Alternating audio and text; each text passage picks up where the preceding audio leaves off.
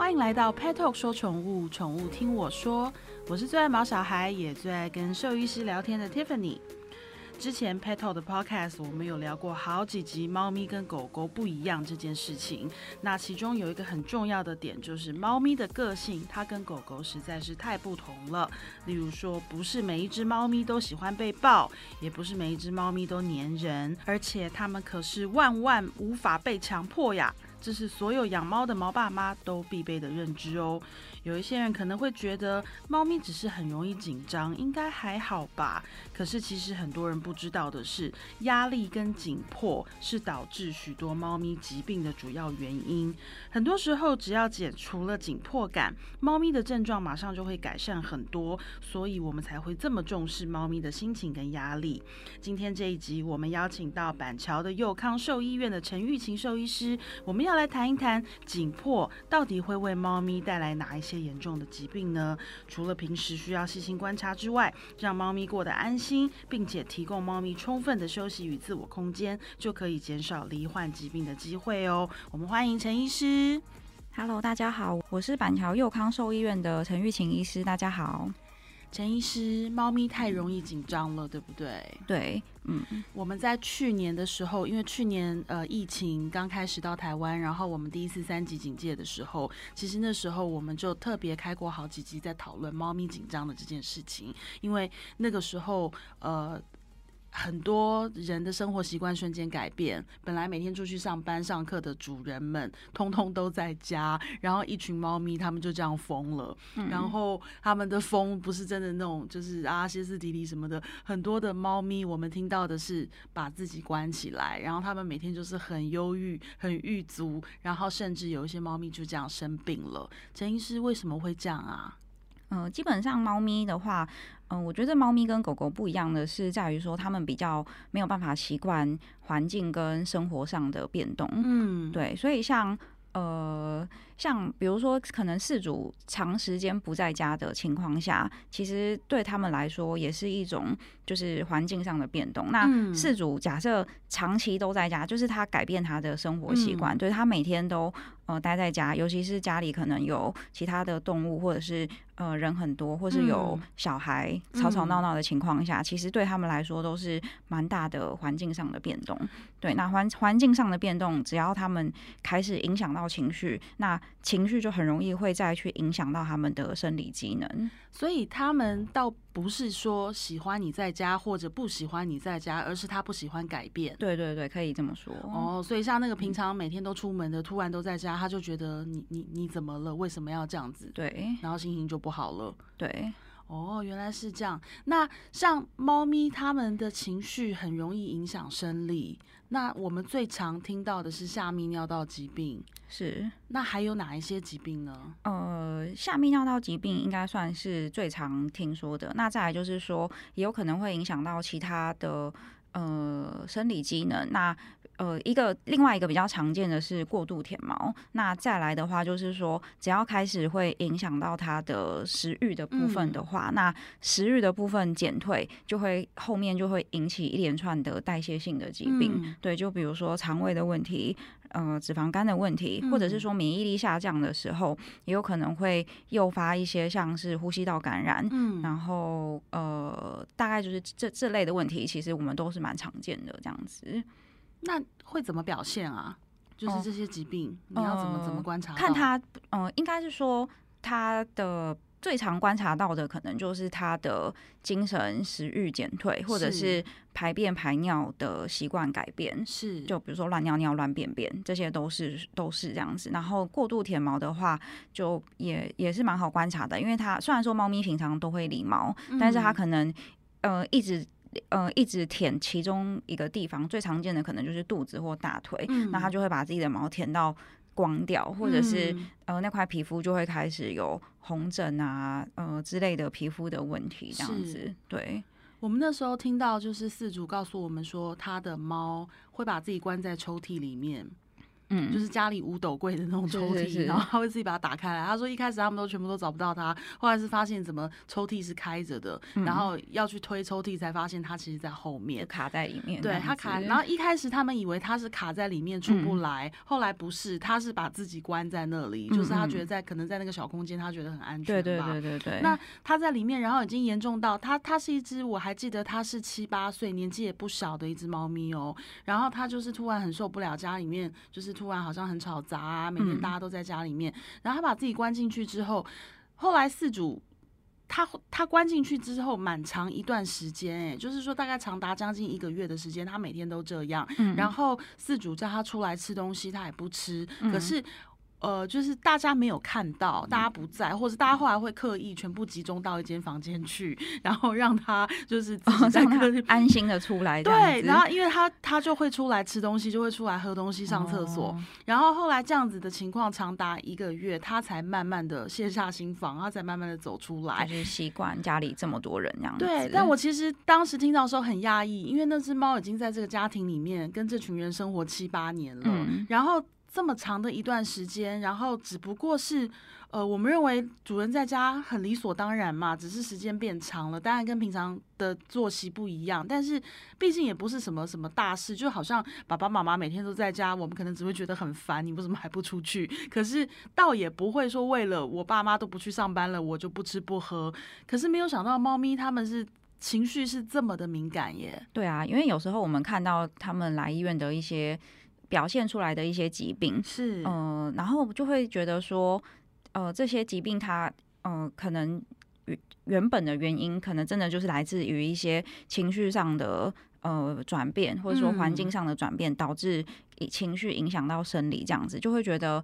也是蛮蛮难想象的。就是呃，可能因为像比较大的变动是像家里附近有一些大的声音，像是。呃，装潢啊之类的，对，那或是搬家这种，其实是属于比较大的变动。那但是如果说只是家里成员的改变，对对，其实我我们自己当然会很难想象啦。但是对猫咪来说，其实只要一个就是它习惯的模式突然改变了，对，就比较敏感的猫咪，其实真的就是会很开始会去影响到它的生理，然后就会诱发生病的状况。对，但是当然也有一些猫咪就是比较属于粗线条的，是就可能跟人的个性一样，个性的 猫咪跟人一样都有嘛。对对对对对，所以也不是，倒也不是所有的猫咪都这样。对对，可是猫咪。狗狗好像就没有这种问题哦，因为像那时候就是我我突然在家，然后我的狗就是觉得哎好开心哦，每天都不出去了？然后后来很长一段时间之后，它有另外一个问题，就是它有分离焦虑症。哦，对对对对，狗狗的话，它们也会有一些分离焦虑症的问题，没错，但是它们比较少因为情绪的关系影响到生理，当然也是有啦，但是比例上就会少比较多，可能跟他们的呃个性，或者是说，因为他们毕竟。可能会需要每天都去散步发泄精力，对，那接触到外在的变动的几率就会比较大，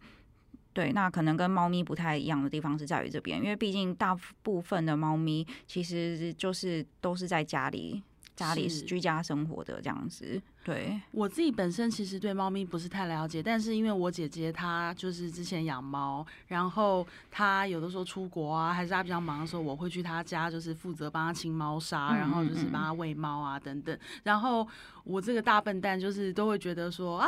阿姨来了，阿姨来看你，你们开心，妈妈出国，然后阿姨来陪你了，然后我就自己就是想要抓它，然后想要抱它，觉得说好可怜一个人在家，就猫快气死了，猫觉得你到底要干什么？对对对，有些猫就是真的是不太亲四主以外的人这样。对啊，我后来就跟我姐讲说，我就说，哎，你的猫咪很不可爱哎，我要抱它，我要什么的，我这样千里迢迢，就后来它对我。哈气，我姐说你不要说人家不可爱，是你太烦了，它不喜欢。嗯，他们不太喜欢，有 有一些猫咪就是不喜欢说陌生人，就是对太太靠近它，就是跟它突然间变得太太 close 这样子。对。那所以其实我们刚刚讲到说，猫咪对于改变环境这件事情是基本上不喜欢的，或者改变它平常的日常，它就是不喜欢的。那如果说像四主，就是比如说。我姐之前出国啊，然后我们都还说你怎么把你的猫这样一个人留在家里？那当然我们每天都有去看它啦，就是每天都有人去看它，每天都有人去确保它的安全，然后跟给它食物，帮它换猫砂。可是其实，在他熟悉的环境里面，对他来说，可能还是一个最好的方式，是吗？嗯，对，因为像。嗯，比如说，可能像呃，您刚刚提到的四主可能出国或者是离开家里一段时间，那有些人会，如果说家里没有人照顾，有些人可能会选择亲朋好友或是到府保姆来家里照顾。那或者是有些人可能会选择送宠物店，或者是送兽医院去寄宿这样子。那呃，我们一般在兽医院看到的，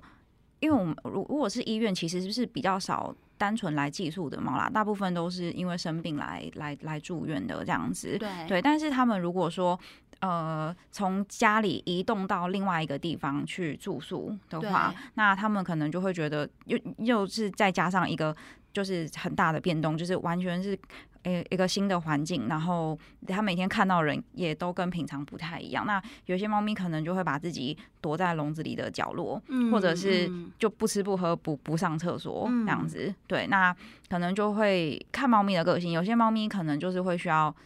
甚至到快一个礼拜或是一个礼拜以上的时间才会适应这个状况。那有些猫咪可能就是一两天他就习惯了这样子。对，所以。有时候他看猫，对对对，就是到外面去住宿，嗯，的造成的紧迫的可能性，当然会比在家里要来的高，因为毕竟在家里他他他是他熟悉的环境这样子。对，那如果说你到外面去住宿，可能超过三天都不吃不喝不上厕所，嗯，那其实也是蛮严重的事情这样子。所以像我们前面有提到说，就是猫它们因为心理就是常常会伴随的一些疾病，像是最常见的下泌尿道啊，然后还有脂肪。肝，然后大肠肌躁症，然后还有一些呃呼吸上呼吸道感染等等，这些其实都是源自于它可能因为压力，然后他不吃不喝，或者是说他上厕所习惯改变，其实是主要还是从习惯跟行为来的，对不对？呃，应该是说压力是造成这些疾病的其中一个可能的因子之一。对，当然当然可能也有其他的问题，比如说像下泌尿道疾病的话，那它可能它本身就有一些呃容易形成像是尿砂结晶或者是结石的，就是结石的问题。对，可是这这是其中一个可能诱发疾病的原因。那但是在对于这个疾病来说，压力也是可能造成的其中一个原因之一。对，那至于脂肪肝的部分的话，脂肪肝它其实是一个。并发症就是它，它并不是一个原发的疾病。那它通常是因为，呃，猫咪的身体进入了可能不正常的能量代谢，比如说它就是不吃东西，或者是吃的很少。过了一段时间之后，那它的身体就会开始有不正常的代脂肪代谢。它可能原本是呃代谢。碳水或者是蛋白质，但是它都没有进食的情况下，它就只能去消耗身体的脂肪。那为什么会造成它食欲的减退？呃，压力就是其中一个原因之一。对，但是其他的疾病，比如说他身体有了一些原呃，可能呃，比如说假设他原本是下泌尿道的问题好了，或者是原本有感冒、呼吸道的感染，或者是等等其他的任何的疾病，只要造成他食欲的减退，嗯，都是会诱发脂肪肝的。的的原因这样子，所以压力的部分其实它算是一个潜在的病因。嗯，对我其实觉得今天听下来啊，我们也过度解读猫咪了。就是呃，我之前好像有点误会它，就是我们会觉我就觉得说哈，你有那么难搞嘛？然后跟干嘛？一有压力就生病。其实人也是啊，对，压力大、心情不好的时候，我们就会食欲不佳嘛，或者是暴饮暴食。对，其实我觉得下面尿道问题这个部分，人人跟猫咪还蛮像的。对，因为不是说蛮多女生有一些像是膀胱炎之类的，都是因为压力大，然后或者是水喝太少、憋尿这些。对，那基本上我觉得猫咪的这个。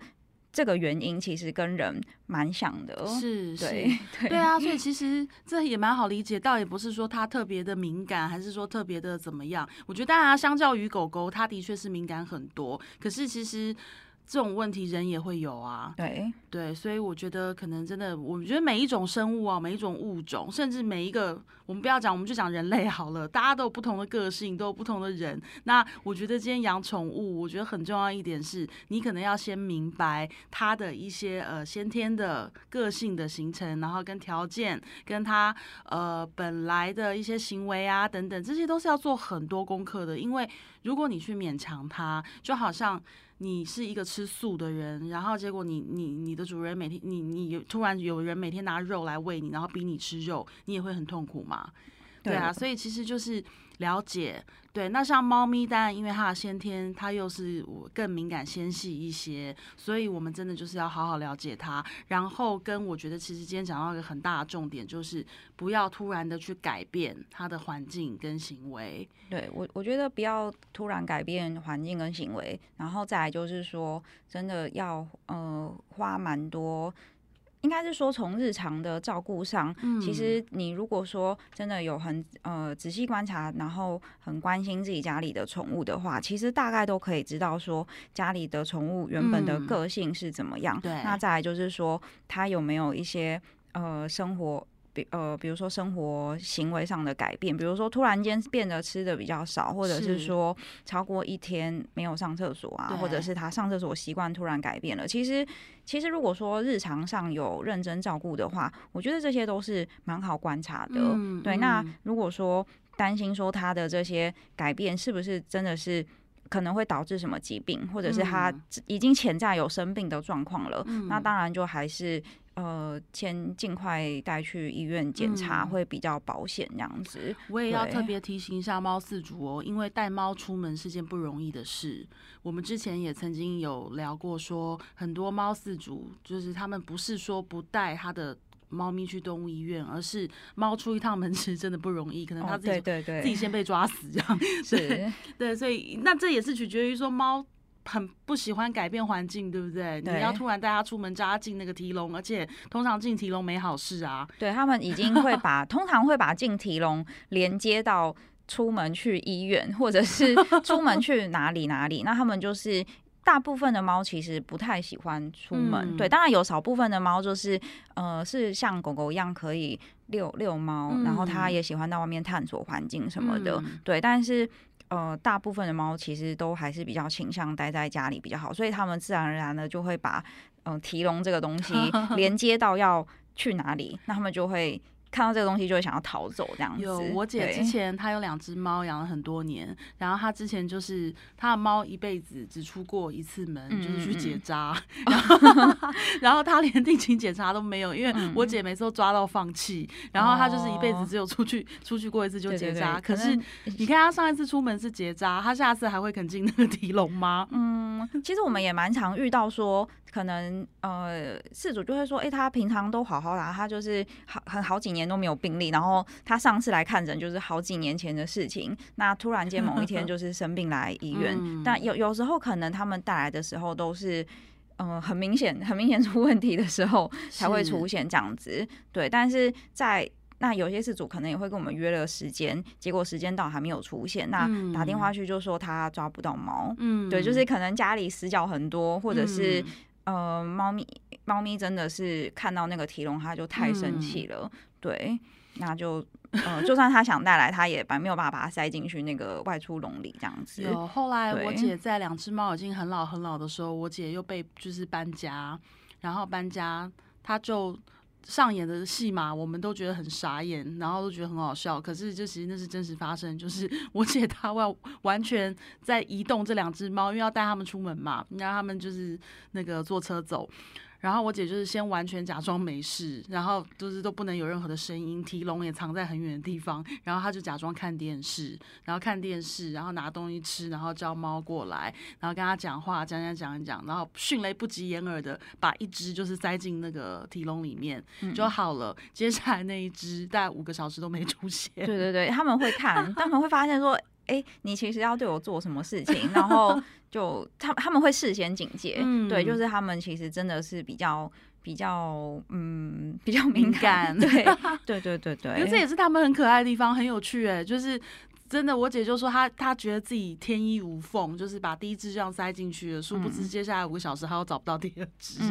对，所以呃，我们还是老话一句哦，就是。大家都有不同的个性，然后大家有不同的习惯。那真的动物，毕竟它不再聪明、再再厉害、再会察言观色，它还是不能完全知道现在到底发生什么事。它不会知道说，哦，现在是三级警戒，我妈不出门也是不得已的。对啊，他们没有办法理解。对，为什么会有这些变动？我们现在只是要搬家，真的不是再去结扎一次。对，所以就是没有办法理解。那。今天要养宠物，我们真的就是要花很多很多的心力去做好功课，然后了解，因为每一种每一个生命它都会有生老病死。那当然，我们了解的越多，我们做的预防越好，我们照顾越好，疾病发生的机会也就越低。是我们今天非常谢谢佑康兽医院的陈医师，我们下次再见喽，谢谢大家，谢谢。